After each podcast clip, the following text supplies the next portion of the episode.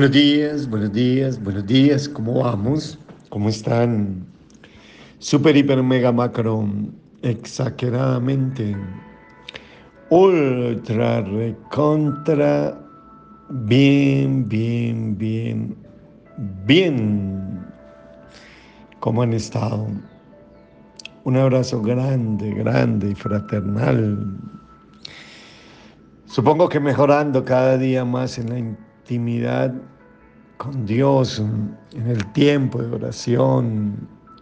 Supongo que siguen haciendo sus devocionales, que tanta bendición y tanta paz le traen al alma de la persona que lo hace.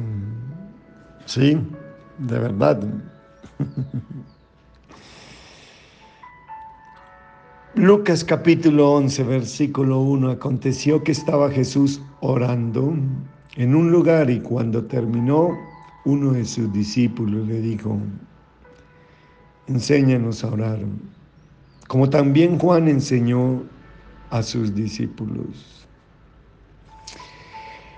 Es muy bonito que uno pida a alguien tan excelente que le enseñe lo que mejor hacen. Y esto fue lo que vieron los discípulos en Jesús, que lo más lindo que él hacía era orar. ¿Y por qué? Porque es que eso se nota. Uno nota cuando una persona está en la intimidad con Dios, cuando tiene una comunión constante, dinámica con Dios. Eso se nota fácilmente. Y se nota porque en lo externo y en los comportamientos diarios se manifiestan. También lo contrario, ¿no? Y Jesús estaba orando con el Padre, él tenía una relación con el Padre y él sacaba tiempo para hablar con el Padre. Sabes que la mayoría de personas no quieren sacar tiempo a veces con Dios a solas y tal vez es porque se sienten impuros, indignos, cochinos, porque tal vez no se sienten dignos de la presencia de Dios. Cuando al contrario, es cuando más uno debería ir a la presencia de Dios y contarle. Y hablar con Él todas sus debilidades, sus fragilidades, mm, hablar con Él y exponerle todo aquello con lo cual luchan como el enfermo que va donde el médico, es precisamente exponerle sus enfermedades, sus falencias, sus dolores.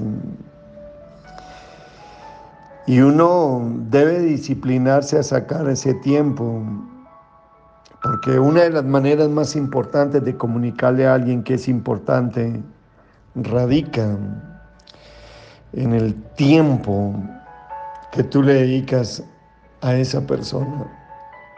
Sabes que cuando voy a arrodillarme, a ponerme en oración, de una automáticamente taladra en mi corazón, bueno, aparte de pasar tiempo, pero Señor, esta es una manera de decirte visiblemente que tú eres muy importante para mi vida, que tú eres lo más importante para mí. Me lo digo a mí mismo y se lo digo.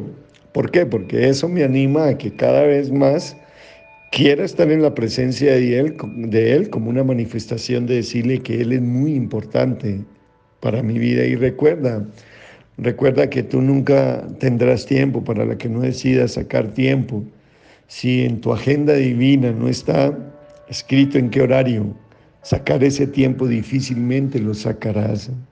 Yo eh, escucho muchas veces cuando les pregunto a las personas, ¿cómo va tu tiempo de oración? La respuesta siempre ha sido esta, pastor, no he tenido tiempo, no tengo tiempo. Y yo digo, ¿cómo que no? Si tienes las mismas 24 horas de mi vida. Entonces no se trata que no has tenido tiempo, se trata es que no has propuesto en tu corazón sacar tiempo. Y uno siempre terminará haciendo en lo exterior lo que proponga en su interior. Y Jesús venía de pasar un tiempo a solas con el Padre, saben mis hermanos, trae muchas ventajas. Como una de muchas es contarle todo lo que pasa en tu vida, en tu corazón. El cristianismo es una relación de amor. Y uno no puede amar a quien no conoce y no conoce con quien pasa tiempo. Y me gusta porque eh, la, la intimidad, la oración, es una apertura, es como una exposición a la honestidad, a ser veraces con Dios. Y por eso amo los salmos de David. Me encantan los salmos de David porque me identifica mucho en la honestidad y la transparencia que tenía David al expresar lo que sentía en los momentos difíciles de su vida. Hubo ocasiones en las que David estaba deprimido, su alma se sentía muy vacía y, era lo suficientemente sincero y abierto como para hablarle de sus dificultades, de la oposición que tenían. Si, si tú miras en muchas ocasiones David se enfrentó a una gran oposición de parte de aquellos que le pagaron mal por bien y lo atacaban. Y puedes que tú también enfrentes gran oposición de aquellos que te pagan mal por bien y que te ataquen. Puede aún hasta que te calumnien o aún se burlen de ti de forma maliciosa, porque ahora eres cristiano, porque ahora lees la palabra, porque ahora mm, hablas de Dios, puede que pase eso. La posición a veces no solo viene del mundo, sino incluso también puede venir de la misma familia o del mismo pueblo de Dios. Pero sabe que es muy lindo, desahogarlo con Dios, es muy bonito, es muy gratificante, muy sabio y muy saludable cuando tienes esa dinámica de tu vida. También cuando, por ejemplo, no tienes una oración, como decía el día de ayer, que no te, Dios no te la ha respondido. Puede que haya momentos cuando tus oraciones parezcan no ser escuchadas. aún así, aún así, aún así debes tener la convicción de que tal, tarde o temprano Dios la va a contestar y de la mejor manera, pero aún así no debes dejar de perseverar en la oración, aún cuando tal vez no eres un fracasado, pero fracasaste. Fracasaste en alguna área de tu vida, fracasaste en algún sueño, en, algún, en algún emprendimiento, en algún plan que tenía, no importa. Sabes, todos hemos tropezado. Y a veces podemos sentir que caminamos con el Señor bastante felices y entonces repentinamente tropezamos. No sé si te has sentido así. También yo. A veces hay cosas que, que fallamos, sí, hay cosas que no nos salieron como queríamos.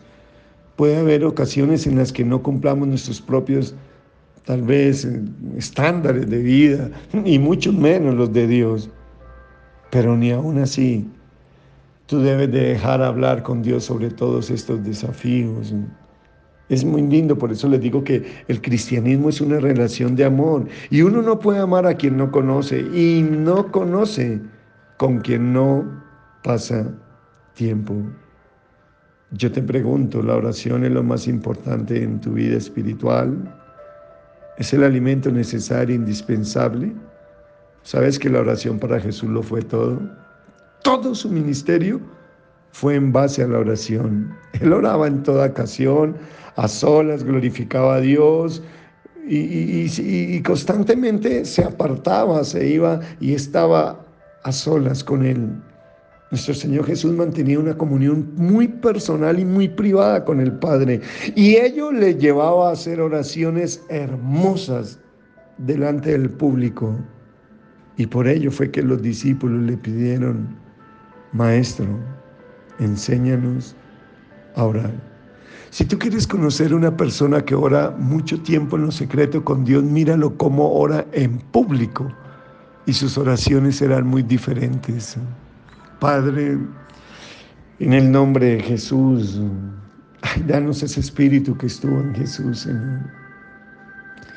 Y enséñanos a ser honestos y transparentes delante de tu presencia, Dios a desahogarnos contigo, Señor, a ser totalmente honestos y transparentes contigo, Señor.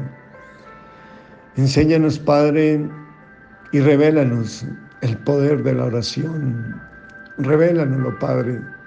Ayúdanos en las luchas que constantemente tenemos cuando el infierno se prende, cuando decidimos ser hombres y ser mujeres de oración. Dios, yo te pido por mi hermano, por mi hermano que es inconstante en la oración, para que tú pongas en él el querer como el hacer, Padre.